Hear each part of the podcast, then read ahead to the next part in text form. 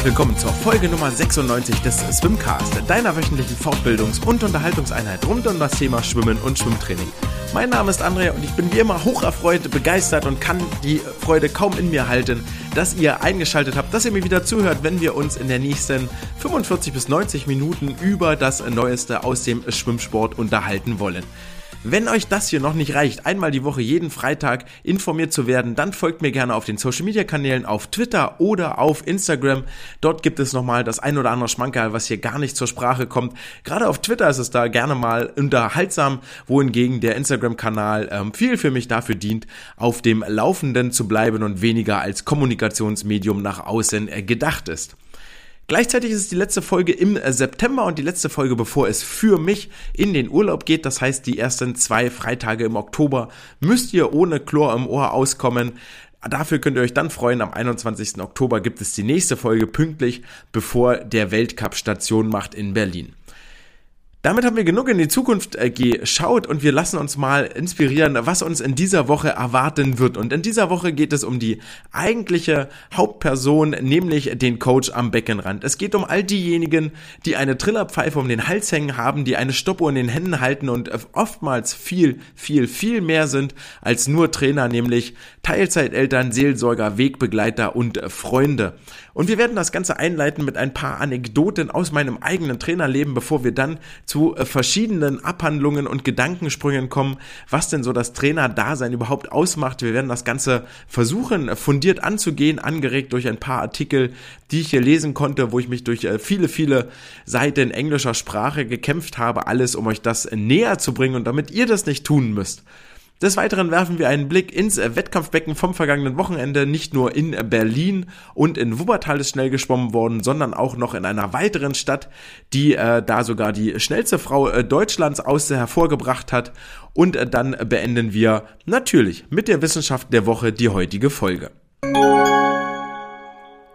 Ihr habt das Jingle gehört, das normalerweise die Nachrichten der vergangenen sieben Tage ankündigt und in dieser Woche geht es gar nicht so sehr um die Nachrichten, denn so den ganz, ganz großen Nachrichtenwert gab es nicht, keine Ankündigungen, keine, ähm, keine Announcements, keine Rücktritte und so weiter und so fort. Stattdessen waren die äh, vergangenen sieben Tage vor allen Dingen vom Sonntag, den 25.09. Äh, dominiert und zwar in zweierlei Hinsicht.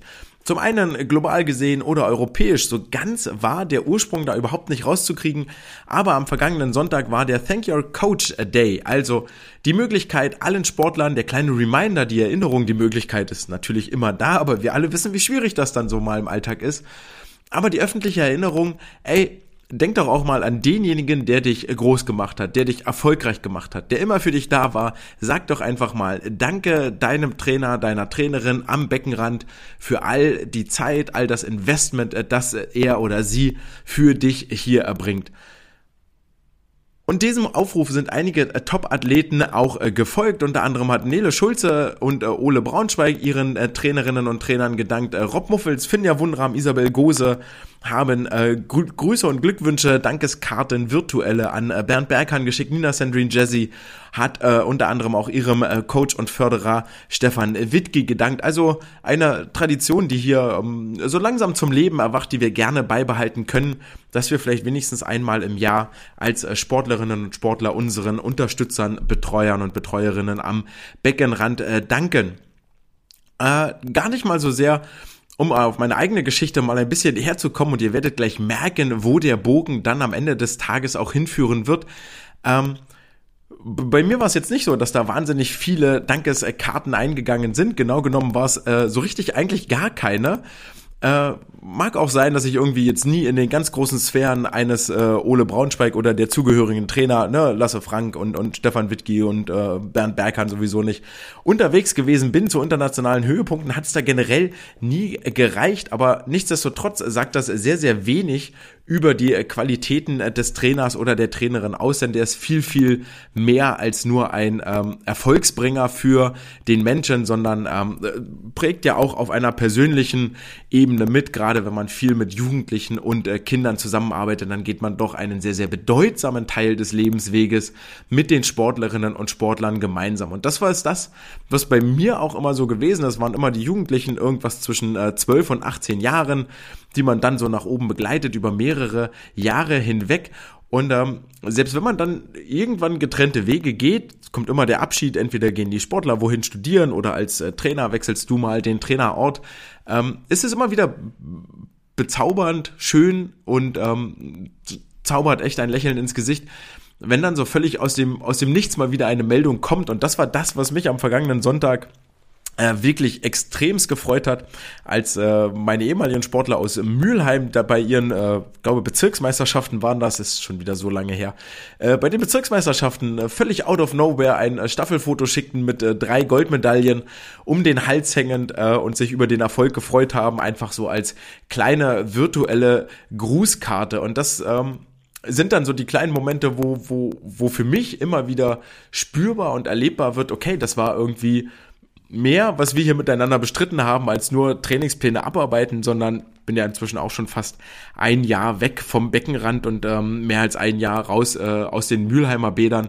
Ähm, wenn dann dort so nach diesen vielen Monaten doch nochmal die Erinnerung kommt. Zum einen, dass die Sportler noch aktiv irgendwie im Becken unterwegs sind und dort ihre, ihre Freude und ihre Bestimmung gefunden haben, dass man ihnen dort diese Freude auch vermitteln konnte und dass sie immer noch an einen denken und sagen, ey, hier, guck mal, wir haben Medaille geholt, äh, freust du dich vielleicht mit uns. Diese Botschaft ist äh, viel, viel mehr wert als äh, irgendeine Bestzeit, die dann auf einem Wettkampf mal erreicht worden ist.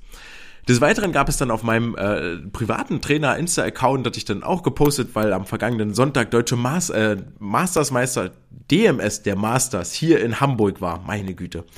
Äh, Im Dulsbergbad auf der Kurzbahn, Gott sei Dank. Und ich hatte die große Ehre, dort mitzuschwimmen. Bin ja hier seit einigen Monaten auch wieder selber aktiv, möchte ich es vielleicht gar nicht so sehr nennen, aber ich bin im Wasser unterwegs auf Vereinsebene.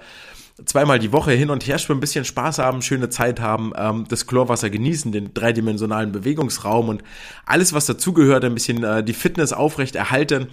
Ne, und jetzt ist ja in Hamburg hier der große, das große Ding, dass wir uns über unter anderem ähm, die Platzierung bei den bei der Masters DMS ähm, im Landesentscheid auch Bahnen, Übungspunkte erschwimmen. Also je besser wir dort abschneiden, desto mehr Trainingszeiten gibt es theoretisch. Also ist so ein Start dort um auf den Kern der Sache zu kommen, ist ein Start dort mehr oder weniger Pflicht, wenn du äh, Mitglied der Sportmannschaft, der Trainingsmannschaft dort bleiben willst. Naja, und so kam es, dass ich dort also ins Wasser springe über die 100 Meter Lagen und wie es dann bei einer DMS so ist, ganz ungeplant auch noch über die 200 Meter Rücken. Und auch das hat dann äh, in der Story so einige äh, Reaktionen ausgelöst, einige Kommentare, die mir dazu flogen, die äh, zwischen, zwischen Entsetzen und Bewunderung schwankten, dass ich dann noch tatsächlich im Wettkampfbecken unterwegs bin. Auch garniert durchaus mit den äh, Worten, dass ich äh, an der einen oder anderen Stelle auch vermisst werde. Und das sind so die Dinge wieder Jahre später, wo ich mir denke, coole Arbeit, macht wirklich Spaß.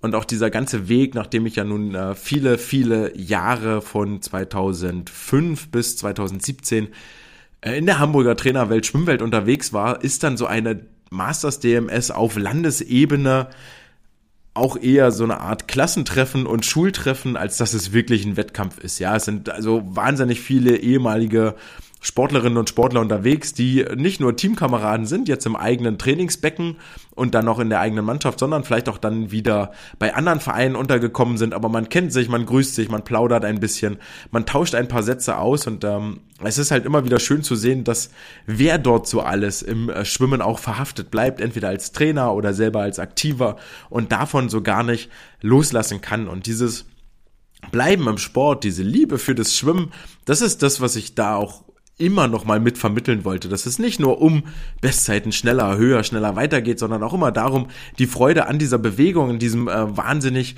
coolen Element ähm, zu erleben und zu fühlen, das irgendwie mit so weiterzugeben und äh, den, den, den Sportlern und Sportlerinnen das auch so an der Stelle dort irgendwie klar zu machen. Naja, und dann sind es halt viele lächelnde Gesichter, die einem dort entgegen, hier mal ein Pläuschen, dort mal ein äh, Pläuschen und ähm, merkt man dann auch, dass äh, vor allen Dingen die Sportler, die man früher noch trainiert hat, vor sechs, sieben Jahren, wenn die jetzt Teamkameraden sind und man immer noch vor der Schwimmhalle irgendwie eine schöne Zeit verbringen kann, weil man noch Bierchen trinkt oder sich ein bisschen austauscht und miteinander plaudert, dann ähm, ist da irgendwie mehr gewachsen als nur eine Trainer-Sportler-Beziehung, sondern auch irgendetwas hat sich da auf Augenhöhe miteinander weiterentwickelt. Und ich glaube, viele der Dinge, die dort jetzt und ähm, gar nicht, weil ich der Beste bin und das am allerbesten kann, sondern einfach aus der eigenen Erfahrung erzählt.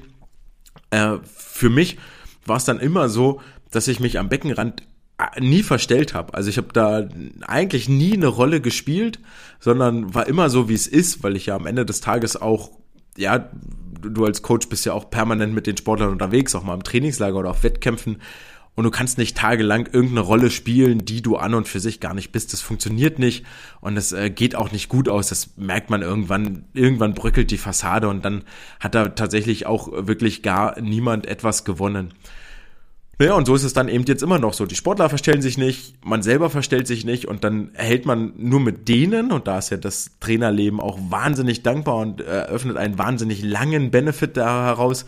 Man harmoniert natürlich nicht mit jedem Sportler, mit jeder Sportlerin, die einem da über den Weg läuft, das ist ja völlig klar. Aber da verliert man sich aus den Augen und dann entweder verlassen die den Verein oder gehen weg, sagen, ja, finde ich doof, ich suche mir jemand Neues oder ähm, wenn dann die Karriere vorbei ist, dann hört man sich halt nicht mehr wieder. Ja, es gibt ja viel mehr Sportler, die sich nicht melden, als welche, die sich melden oder zu denen man nochmal Kontakt hat. Aber die vergisst man dann auch einfach ganz stumpf wieder und bleibt nur mit denen verhaftet und äh, die Erinnerung bleibt nur mit denen am Leben und aufrecht, mit denen man dann eben noch regelmäßig Kontakt hat. Entweder weil man sich in der Schwimmhalle über den Weg läuft oder weil man mal eben so schnell ein äh, erfolgreiches Goldmedaillenfoto verschickt oder sich freut, ey, ich bin jetzt hier zwei Jahre nach meinem eigentlichen Rücktritt nochmal so schnell geschwommen wie nie zuvor, weil die Superkompensation dann eben nochmal richtig, richtig hart reinkickt. Ähm, worauf will ich hinaus mit diesen ganzen Ausführungen? Das bringt uns nämlich direkt auf den nächsten Punkt. Ähm, und zwar gab es ein kleines Editorial, so ein kleines Vorwort von dem Herausgeber im International Journal of Sports Physiology and Performance.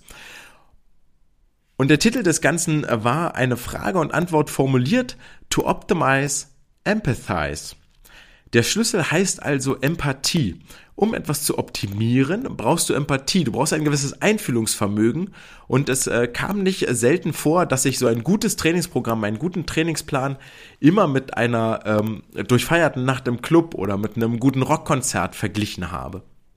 Und ich weiß nicht, wie euch das so geht, ob ihr da im ersten Moment auch sagt, ja stimmt, so ganz richtig, so richtig verkehrt ist es nicht, sondern da sind schon Ähnlichkeiten und Parallelen da weil wir sagen, Augenbrauen hochzieht, so, ja, was will er jetzt so? Nee, halt gar nicht. So, das eine ist auspowern, auskotzen, sein Bestes geben, 100% am Limit operieren und immer äh, Zeiten erfüllen, Power, Power, Power, Leistung, Leistung, Leistung.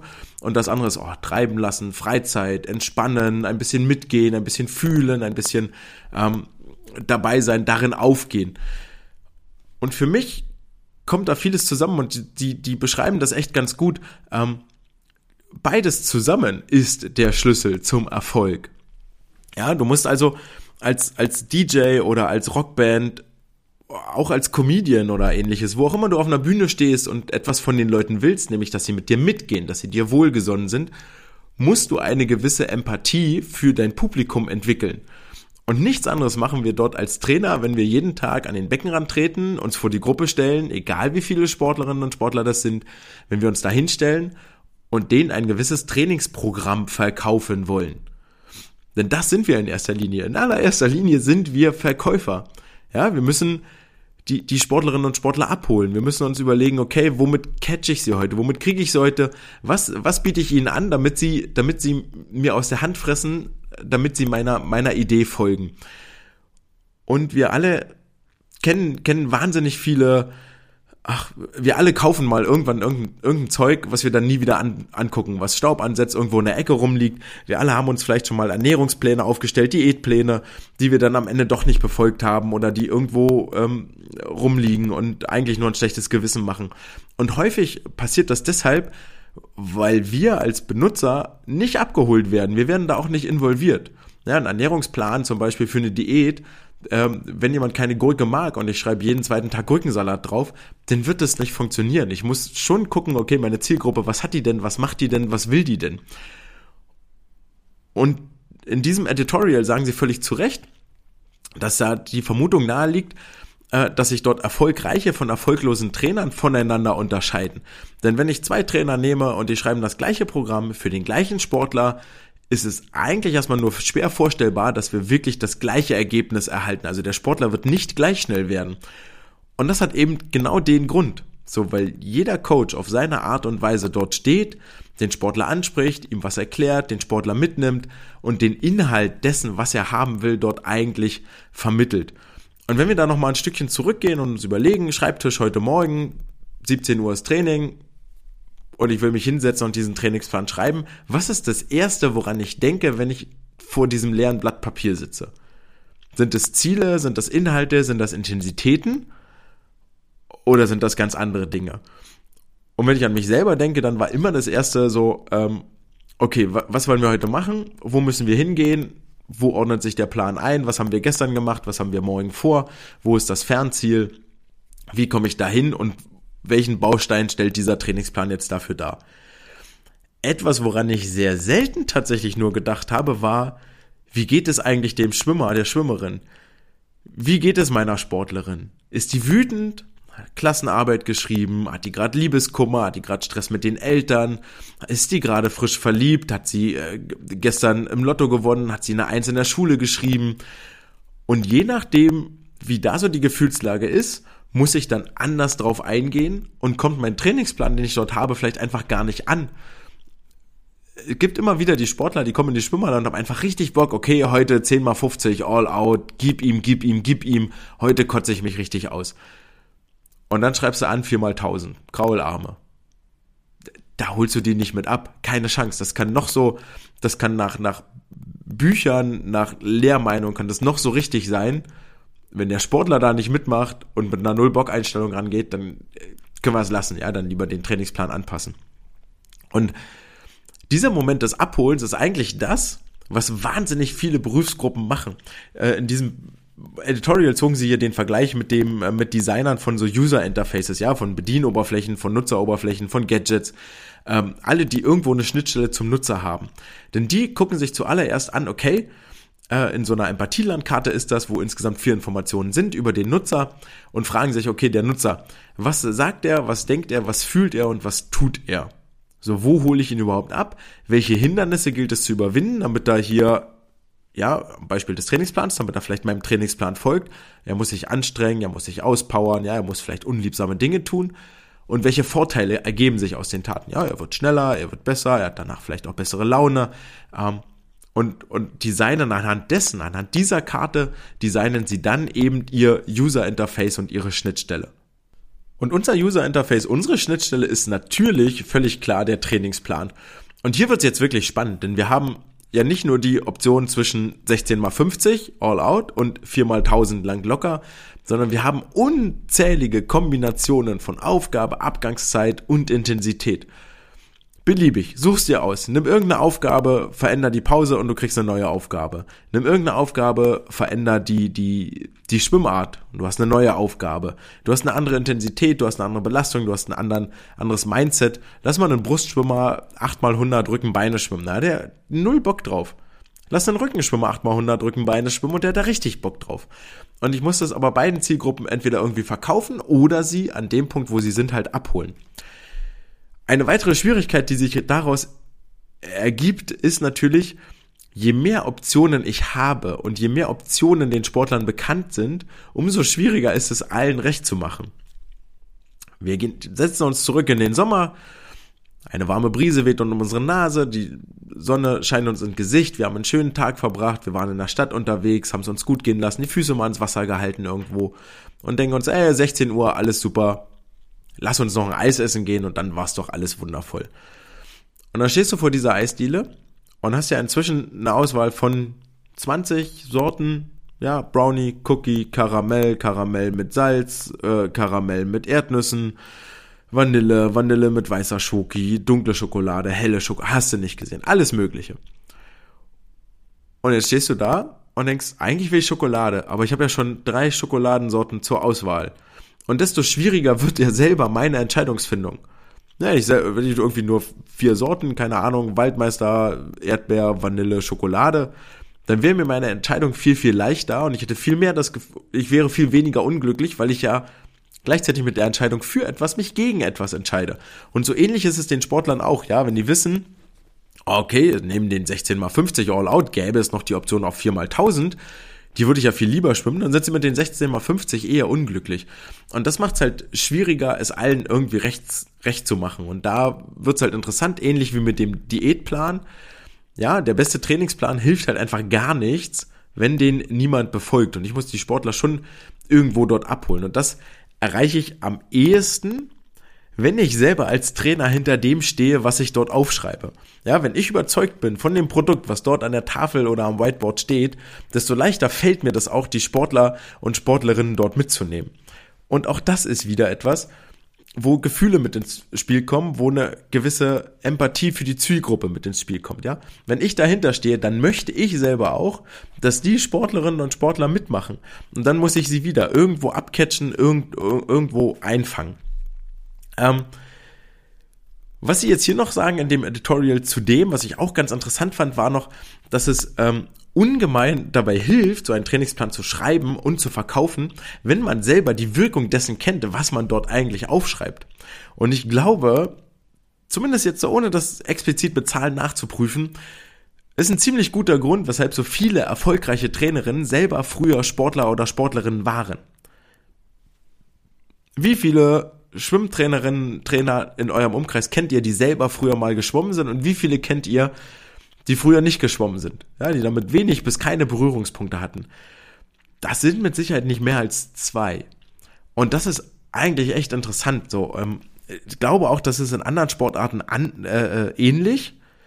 Zumindest was so dieses ganze mittel bis hohe Level angeht. Ich glaube dann wiederum im aller, allerhöchsten Level dort würde ich diese Aussage gar nicht hintreiben, denn ähm, ein gutes Coaching braucht auch extrem viel Erfahrung, extrem viel Einfühlungsvermögen für das Publikum, was da vor mir steht, für die ähm, Sportlerinnen und Sportler. Ich muss viele Charaktere sehen, ich muss viele Situationen durchleben, um auf alle reagieren zu können.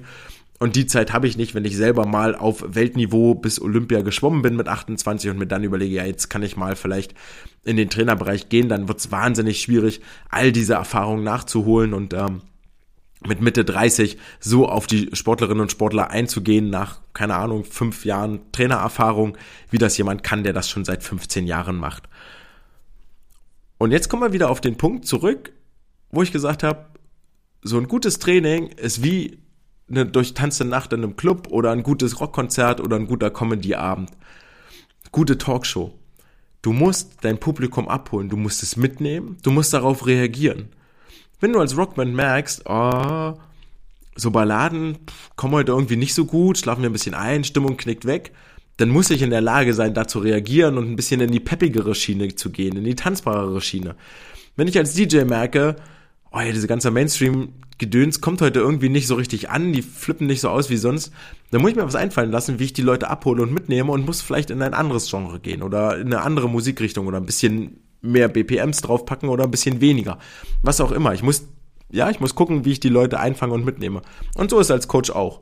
Wenn ich während des Einschwimmens merke und während der ersten zwei, drei Aufgaben, also richtig läuft's heute nicht, dann muss ich zusehen, wie ich die Sportler wieder hinkriege. Oder ich kann die zwei Stunden, die ich da am Beckenrand stehe, einfach sein lassen und ähm, mache mir darüber hinaus dann eben wahnsinnig viele Gedanken, wo hole ich die ab, wie nehme ich die Sportlerinnen und Sportler mit, wie bringe ich mein Lehrbuchwissen, was ja letztendlich jeder erlesen und erlernen kann, ja, ist ja kein Hexenwerk, sich da hinzusetzen und zu lernen, okay, das sind die Belastungszonen, da muss der und der Puls sein und dann passiert das und das, jenes welches. So funktioniert der Körper, so funktioniert Muskelkontraktion, so funktioniert Energiegewinnung. Das ist jetzt nichts, wofür man irgendwie einen Professortitel oder einen Doktortitel braucht. Kann jeder lesen, gibt's im Internet fünf Millionen Seiten, gibt's drei Milliarden Bücher zu. Aber das Ganze dann eben an den Mann oder an die Frau zu bringen und zu verkaufen, das ist der große Punkt, das ist der große Unterschied. Und das ist auch das, weshalb der Titel eben so schön war. To optimize, empathize. Empathie ist der Schlüssel zum Erfolg. Ihr habt da jetzt auch schon völlig richtig gemerkt, dieses Trainerbild, dieser Trainerberuf ist wahnsinnig umfangreich. Ja, viele von euch kennen das, äh, wenn ihr mal drüber nachdenkt oder oder selber aus eurer eigenen Erfahrung. So richtig abschalten tut man nie. Ja, die guten Trainings nimmst du genauso mit in den Alltag wie die schlechten Trainings. Die gute Stimmung nimmst du genauso mit wie schlechte Wettkämpfe und so weiter und so fort. Was dazu führt, dass wir auch als Trainerinnen und Trainer eigentlich viel, viel mehr gleichberechtigt zu den Leistungssportlerinnen und Sportlern behandelt werden sollten. Und das ist das Ergebnis einer Studie, die äh, vom Australian Institute of Sport nämlich in äh, Auftrag gegeben wurde. Und da geht es um die mentale Gesundheit, um das Mental Health bei Trainerinnen und Trainern. Das Ganze ist veröffentlicht worden, ähm, auch in einem eher äh, locker flockig geschriebenen Text, also gar nicht so ganz hart, so ein wissenschaftliches Paper. Ähm, beide Sachen werde ich euch nochmal versuchen, in den Show Notes zu verlinken. Dann könnt ihr auch selber nochmal nachlesen, ähm, wie es dazu kam. Und wir reden hier über eine Studie von 2020, die 2022 veröffentlicht worden ist und die von einer erschreckenden Quote von Trainerinnen und Trainern berichtet, die über psychische Probleme geklagt haben, die einer Behandlung bedurft hätten, wohingegen aber nur ganz, ganz wenige von denen wirklich tatsächlich ambulant Hilfe gesucht haben. Und ähm, die Quote, von der sie hier berichten, sind insgesamt 40 Prozent aller befragten Trainerinnen und Trainer in den olympischen Sportarten, die da von psychischen Problemen berichtet haben. Und nur 4 Prozent davon haben sich überhaupt Hilfe gesucht. Also wirklich erschreckend niedrig, diese ganze Geschichte. Im Großen und Ganzen ist es jetzt auch nicht wahnsinnig überraschend. Also nach all den Erkenntnissen, die wir auf äh, Sportlerebene gesammelt haben, mit all den Outings will ich es gar nicht nennen, aber mit all den Berichten, die inzwischen so viele Spitzenathleten von sich gegeben haben, wo es um Erfolgsdruck ging, wo es um öffentliche Wahrnehmung ging, wo es um Versagensängste ging, wo es um ähm, psychische Lehre ging nach dem Karriereende, wo es um Identitätskrisen ging, ist es einfach nicht überraschend, dass das bei Trainern und Trainerinnen ähnlich ist, die aber bei weitem eigentlich nicht so sehr im Rampenlicht stehen. Also diese Mental Health Issues, diese gesundheitlichen, psychischen Probleme, werden da überhaupt nicht so wahrgenommen. Ähm, und das ist das, was die Forschenden hier eigentlich kritisieren. Denn die Symptome bei den Trainern sind ganz ähnlich denen von Hochleistungssportlern. Ja, auch die Trainer unterliegen dem Leistungsdruck, auch die Trainer sind in einer öffentlichen Beobachtung, die Trainer äh, unterliegen gewissen Beleidigungen in Gruppenforen oder in Elterngruppen. Ja, sie spüren auch eine gewisse Rollenunsicherheit, sagen sie hier, dass sie nicht so richtig wissen, okay, wie, wie, wie sieht denn meine Rolle hier in diesem ganzen sportlichen Umfeld gerade aus? Und was sie auch nochmal ganz explizit erwähnen, weil es wohl da rausgekommen ist, ist die Tatsache, dass die äh, Trainer durch dieses extensive Reisen, was sie wahrnehmen mit den Sportlern, und ich glaube, ich habe dir hier mal, ähm, ihr könnt ja mal folgen oder euch überlegen, wie oft die Sportler so im Höhentrainingslager sind, da ist auch immer ein Trainer mit dabei. Ähm, ich glaube, meine letzte Info war so, dass das gut und gerne mal so ein Drittel des Jahres sein kann, dass man weg ist von zu Hause, einfach im Höhentrainingslager, auf Wettkämpfen, woanders im Trainingslager, auf Höhepunkten, bliblablub dass damit natürlich viel, viel weniger Privatleben einhergeht, als das so der normale Arbeitnehmer hat, leuchtet, also ist nicht überraschend, aber fühlt man sich, fühlt man sich viel zu selten mal vor Augen. Und das Ganze geht dann noch mit zusätzlich einher mit einer überhohen Verantwortung. Häufig sind die Trainerinnen und Trainer ja das Aushängeschild für den, für den Verein, das Aus, das Gesicht des Vereins, sowohl bei Erfolg als auch bei Misserfolg. Wie oft zeigen wir auf äh, Trainerinnen, Trainer in Mannschaftssportarten, Fußball als prominentestes Beispiel. Ah, läuft nicht hier der, der Trainer da, der hat keine Ahnung. Dass die Sportler vielleicht auch blöde sind, steht ja nochmal auf einem ganz anderen Blatt. Oder in einer Trainingsgruppe äh, im Verein. Ja, läuft nicht, ah, Trainer ist schuld, der muss weg. Dass die Sportler das aber vielleicht auch umsetzen müssten, übersieht man halt häufig. Was die Forschenden jetzt hier gemacht haben, sie haben insgesamt 78 äh, Coaches und 174 Mitarbeitende aus den äh, olympischen Sportarten in Australien befragt und haben sie hinsichtlich, der Symptome wie psychische Krankheit, Stress, Schlaf, Schlafprobleme und Alkoholmissbrauch befragt. Und all diese Dinge, die ich jetzt gerade nur so ein bisschen angerissen und mal angedeutet habe, äh, werden jetzt hier mit Zahlen auch unterfüttert. Kommt, fällt natürlich alles raus aus dem Paper. Ähm, Insgesamt sagen sie, dass die, dass die psychische Komponente im Trainerdasein, im Trainerberuf immer noch ähm, einem gewissen Stigma unterliegt. Denn 30 Prozent der Befragten gaben an, dass psychische Probleme oder dass sie Angst davor haben, dass die Zugabe, die Bestätigung von psychischen Problemen schlecht auf sie abstrahlen würde. Das ist jetzt sowas wie ähm, Depression, ja, Erfolgsdruck, ich kann nicht damit umgehen, ich habe ein ähm, Problem mit dieser öffentlichen Wahrnehmung. Das, das gibt man halt einfach nicht so gerne zu, weil eben die Abstrahlung äh, befürchtet wird, dass man dann negativ bewertet wird, dass Kompetenzen vielleicht in Frage gestellt werden und so weiter und so fort. Des Weiteren haben ganz, ganz viele, da war jetzt keine Zahl genannt, über berufliche Unsicherheit und die Überarbeitung als größte Herausforderungen gesprochen. Berufliche Unsicherheit, ja, haben wir das Problem, haben wir ja auch. Verträge gelten bis zur nächsten Olymp oder bis zum Ende des Olympiazyklus, ja, bis Ende 2024. Fragt mal eure Trainer an den Olympiastützpunkten, wie lange ihre Verträge denn so gelten. Ja, 2024 wird da wohl die Deadline sein und dann stehst du da und weißt nicht, wird das jetzt verlängert? Wird das nicht verlängert? Was mache ich denn, wenn meine Sportler keinen Erfolg haben? Und das ist halt wahnsinnig schnelllebig. Etwas, was wir so in der freien Wirtschaft an und für sich äh, gar nicht, gar nicht kennen, dass man jetzt bei, bei Misserfolg, einmaligem Misserfolg, direkt ähm, rausgeworfen und gegangen wird. Überarbeitung kommt dann noch mit dazu, ja, ist häufig ja vermutlich auch dann dieser ähm, selbstgesetzten überhohen ähm, Verantwortung geschildert, diesem überhohen Erfolgsdruck. Ähm, das Beispiel mit dem Fußball, Handball, Basketball, nehmt euch jede, jede Teamsportart, äh, wo, wo ruckzuck über den Job des Trainers spekuliert wird. Etwas, wovon wir im Schwimmen Gott sei Dank ja noch eine ganze Ecke weg sind. Aber auch hier möchte ich nicht wahnsinnig tief in Trainerforen von äh, hoch ehrgeizigen Eltern oder nicht in Trainerforen, sondern in Elternforen von hoch ehrgeizigen Eltern reinlesen. Da geht's bestimmt auch richtig, richtig tough zur Sache mit den Trainerinnen und Trainern. Zu guter Letzt sagen die Forschenden jetzt hier, dass äh, weniger als 50 Prozent der Befragten zufrieden waren mit ihrer Work-Life-Balance.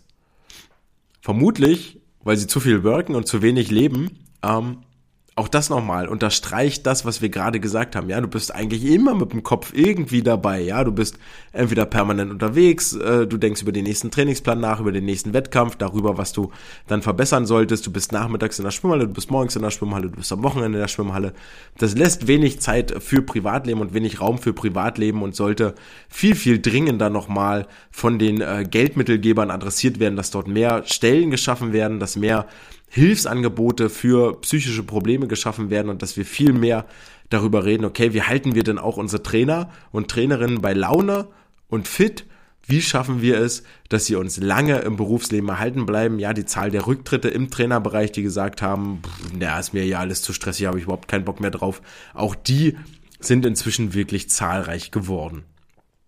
Um da vielleicht noch mal den Bogen zum Anfang dieses äh, wirklich sehr, sehr langen Trainermonologs, aber durchaus wichtigen Trainermonologs zu schlagen, wie bin ich vielleicht damit umgegangen, aus meiner eigenen Erfahrung heraus? Na, zum einen hatte ich da die ganz glückliche Position, diesen riesen Erfolgsdruck, dass wir jetzt unbedingt liefern müssen, der kam von außen nie, das war immer Sportler, Trainer gesetzt. Ähm, wenn es von den Eltern kam, hast du eh schon fast verloren als, als Trainer, kannst wenig machen. Ähm, aber das war immer so von uns selber gesetzt und dann wird es natürlich auch schwierig, ja, wenn die Sportler da ähm, nicht das gesteckte Ziel erreichen, entweder weil es selber gesteckt ist, weil von, von außen vorgegeben ist, ähm, dann ist es kompliziert. Wie gehst du jetzt damit um oder was tust du, damit du das nicht mit so sehr in den Alltag nimmst? Ähm, Habe ich, glaube ich, auch erst wahnsinnig spät gelernt und eigentlich zu spät, ähm, aber irgendwann immerhin noch gelernt du musst das auch so ein bisschen in der Schwimmhalle lassen. Ja, du musst, wenn du die Schwimmhalle verlässt, dann ist auch Schwimmhalle vorbei.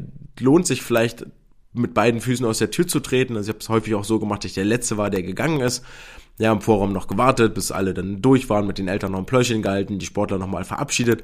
All das trägt mit Sicherheit auch zu einer äh, sehr guten äh, Trainer-Sportler-Beziehung bei, auch mit den Eltern. Und dann nochmal rausgehen, das erste Mal wieder frische Luft schnappen, ist ja häufig auch etwas Befreiendes und etwas Schönes.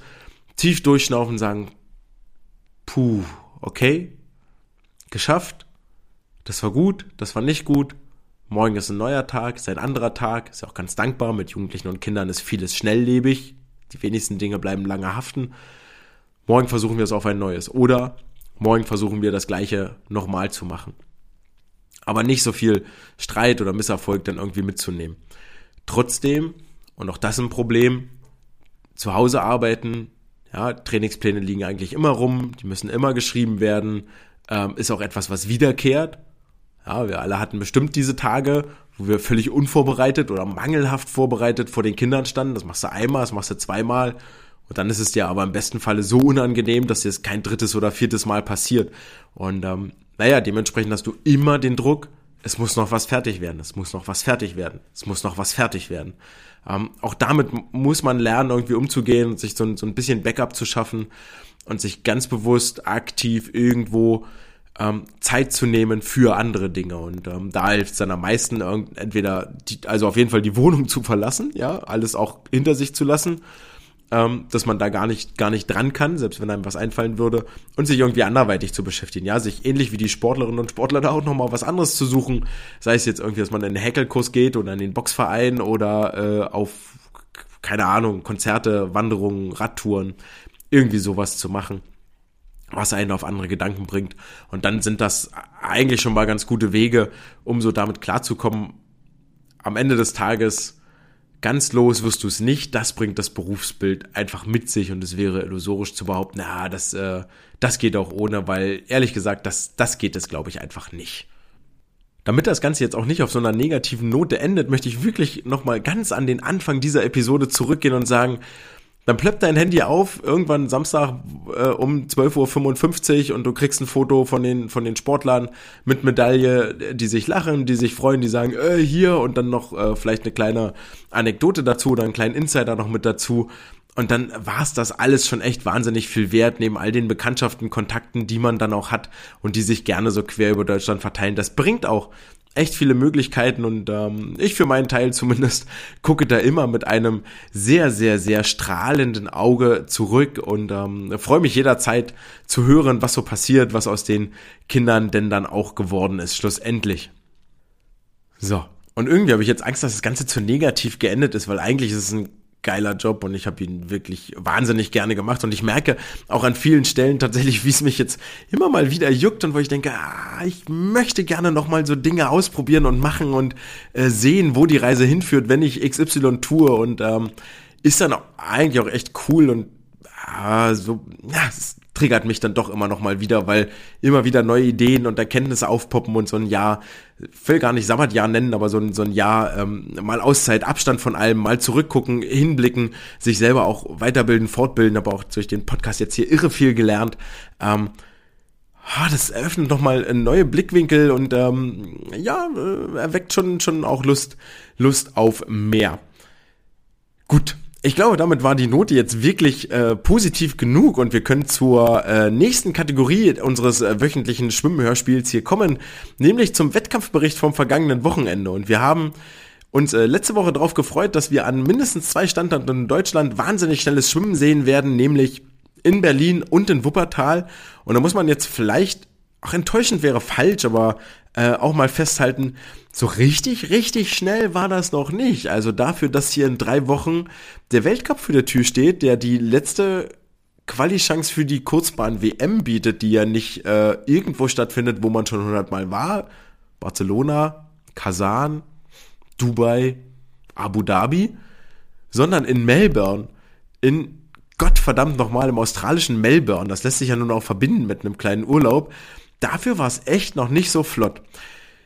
In Berlin gab es äh, ein kleines Highlight und zwar gab es den ersten Start von Angelina Köhler unter Berliner Flagge, denn die SG Neukölln freut sich hier über einen prominenten Neuzugang. Damit ist Angelina auch äh, Teamkameradin von Nele Schulze und die Neuköllner bauen sich mal wieder ein äh, Team zusammen aus absoluten A-Klasse Athleten so dass aus einem Gast, äh, denn Angelina hat ja schon seit einigen Monaten in Berlin mittrainiert, wird nun ein fester Bestandteil des Berliner Schwimmteams. Herzlich willkommen im Team und das ich finde, aus einem Gast wird ein fester Bestandteil, ist ein Motto, das wir viel, viel öfter mit ins Leben tragen sollten. Kleiner Seitenhieb an dieser Stelle. Ebenfalls ging es in Berlin schnell zur Sache und das ist eigentlich auch schon die Hauptstrecke, auf die ich mich hier konzentrieren möchte am Wochenende, nämlich über die 50 Meter Freistil, wo Iris Berger die Bestzeit schwamm in 25,40 Sekunden. Und damit im Fernduell 200 langsamer war als Jessica Felsner die in Wuppertal bei den Swim Opera Classics in 25,38 angeschlagen hat. Die Swim Classics, die am Ende des Tages doch ohne Chet Leclos auskommen mussten, der hier nicht am Start war. Dafür zahlreiche andere Prominente. Marco Koch, der sich das äh, Brusttriple gesichert hat, wenn ich mich da jetzt richtig dran erinnere. Und noch einige andere schnelle Sprinter wie Tom de Boer, der mit einem neuen Meeting-Rekord äh, die 5, 25 Meter Freistil gewinnen konnte, war auf jeden Fall deutlich unter 9 Sekunden, ich glaube 9,78 oder 9,80, irgendwie sowas war er dort gewesen. Aber Weder in Berlin noch in Wuppertal gab es die Bestzeit über die 50 Meter Freistil an diesem Wochenende und das war noch gar nicht mal knapp. Denn äh, in Essen bei den Bezirksmeisterschaften, ihr erinnert euch, da wo auch äh, meine Goldmedaillen hergekommen sind auf dem Handy, Dort schwamm äh, Nina Sandrine Jesse in 25,04 Sekunden einmal quer durchs Becken hin und zurück, blieb damit auch nur zwei Zehntel über ihrer Bestzeit und legt damit für meine Begriffe erstmal den besten Saisonstart aller Schwimmerinnen und Schwimmer hin, die ich hier so über dieses äh, Wochenende tracken konnte.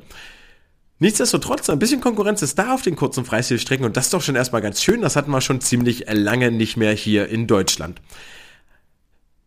Richtig, richtig schnell wurde es dann nochmal in Wuppertal in den jüngeren Jahrgängen und zwar Larus Thiel von der SG Bayer produziert weiter Schlagzeilen, nachdem er bei den deutschen Jahrgangsmeisterschaften schon mit äh, deutschen Jahrgangs Alters Jahrgangsrekorden glänzen konnte. Altersklassen sind es ja nicht mehr.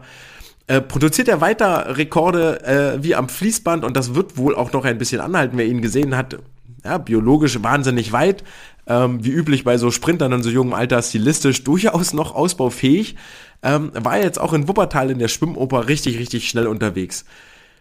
Eine Sache möchte ich noch erwähnen, an der Stelle die 200 Meter Lagen hat er ausgelassen, entweder in Absprache mit dem Coach oder weil er die verpennt hat, man weiß es nicht so genau. Trotzdem hat Larus äh, an diesem Wochenende drei neue deutsche Jahrgangsrekorde aufgestellt. Mein Gott, Jahrgangsrekorde, keine Altersrekorde. Drei neue deutsche Jahrgangsrekorde aufgestellt. Äh, zwei davon über die 50 Meter Delfin. Erst im Vorlauf in 25,68, im Finale dann nochmal in wirklich vier Zehntel schneller in 25. 25 blieb er damit insgesamt fast sechs Zehntel unter der alten Bestzeit von Michael Raje aus dem Jahr 2019. Gleiches gelang ihm über die doppelte Distanz. Die 100 Meter Delfin haben nun auch einen neuen äh, Jahrgangsrekordträger, nämlich in 57,61 geht dieser Titel vorläufig an Larus Thiel. Es wird wohl irgendwann jemand kommen, der nochmal schneller ist. Diese 57,61 schwamm er auch im offenen Finale gar nicht mal so schlecht für einen 13-Jährigen und löst damit oder streicht damit Franz Ahnert aus den besten Listen, der mit 58,10 bis dahin dort gestanden hatte. Denkbar knapp wurde es dann nochmal über die 50 Meter Freistil. Damit schließt sich der Kreis bei diesem Wettkampfrückblick.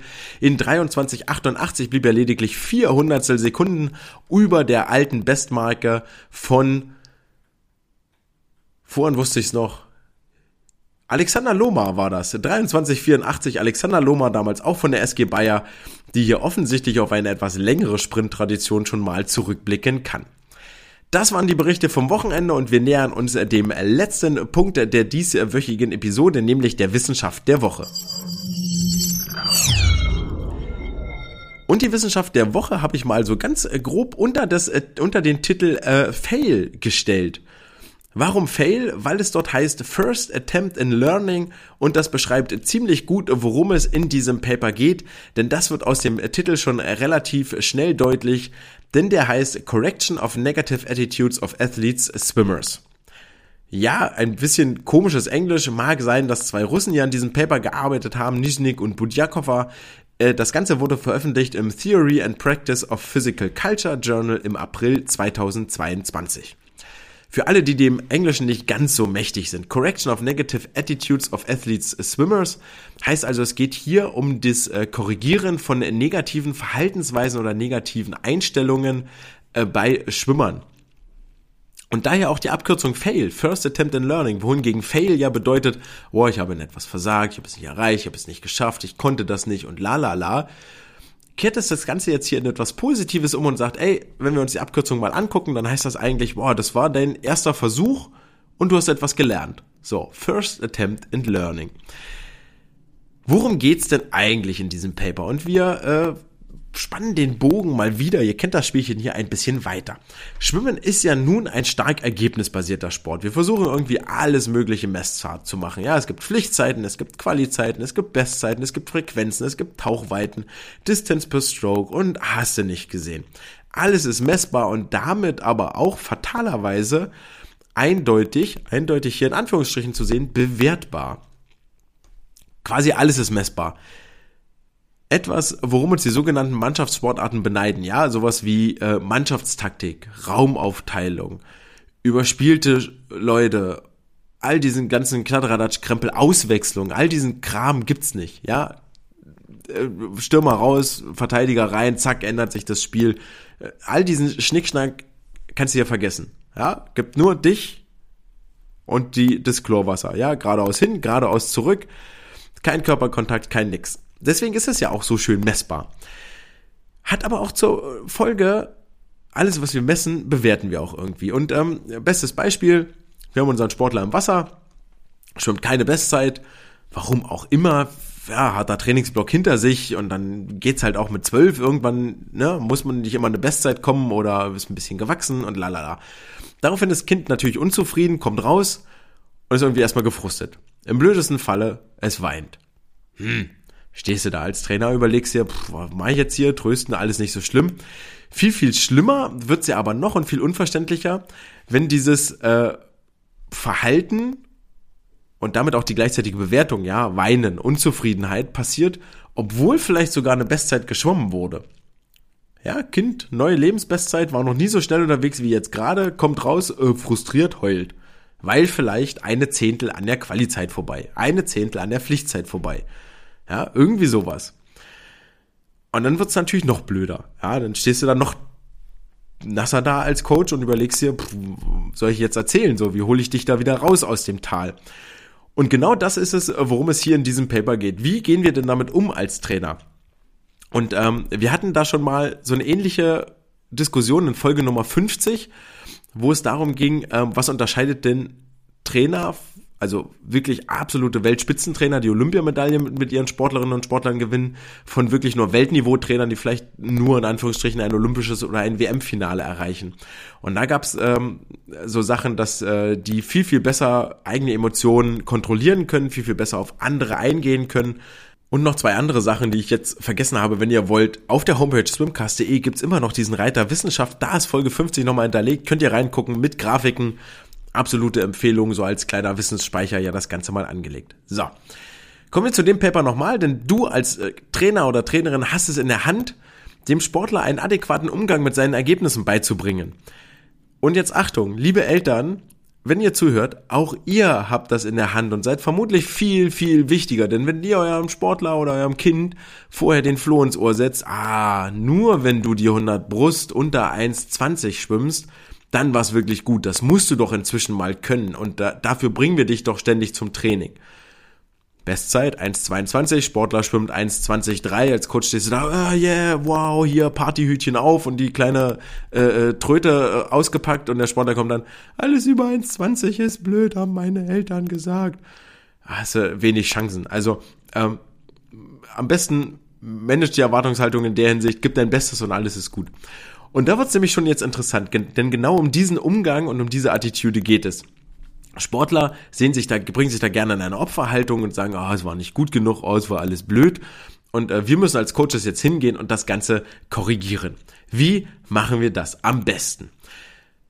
Dazu haben sie sich jetzt mit 20 Trainerinnen und Trainern unterhalten und haben dazu die Einstellung von Sportlerinnen und Sportlern, so gewisse Leitsätze bewerten lassen und haben die Trainer und Trainerinnen dann gebeten, diese Leitsätze, diese Einstellung, die sie vorher mal aufgesammelt hatten, zu korrigieren, mit welchen Sprüchen sie das machen würden. Und haben dafür ähm, insgesamt zehn Sätze aus einer früheren Studie genommen, die wir jetzt hier tatsächlich einmal Schritt für Schritt durchgehen.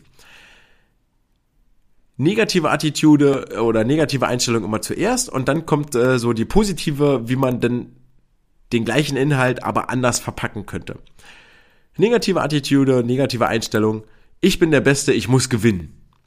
Positiv hingegen wäre, ey, ich muss versuchen, der Beste zu sein und ich werde alles dafür geben, damit ich gewinne. Äh, negativ wieder, ja, ein, ein Verlierer ist halt ein Verlierer. Positiv hingegen wäre, ey, jeder, jeder, der oben angekommen ist, alle großen Athleten haben irgendwann mal verloren und äh, je, aus jeder Niederlage kann ich etwas lernen. Fail, first attempt in learning. Hm. Negative Einstellung, wenn ich verliere, oh, dann, dann, dann beurteilt mich jeder, jeder und dann verurteilt mich sogar jeder und äh, alle bemitleiden mich.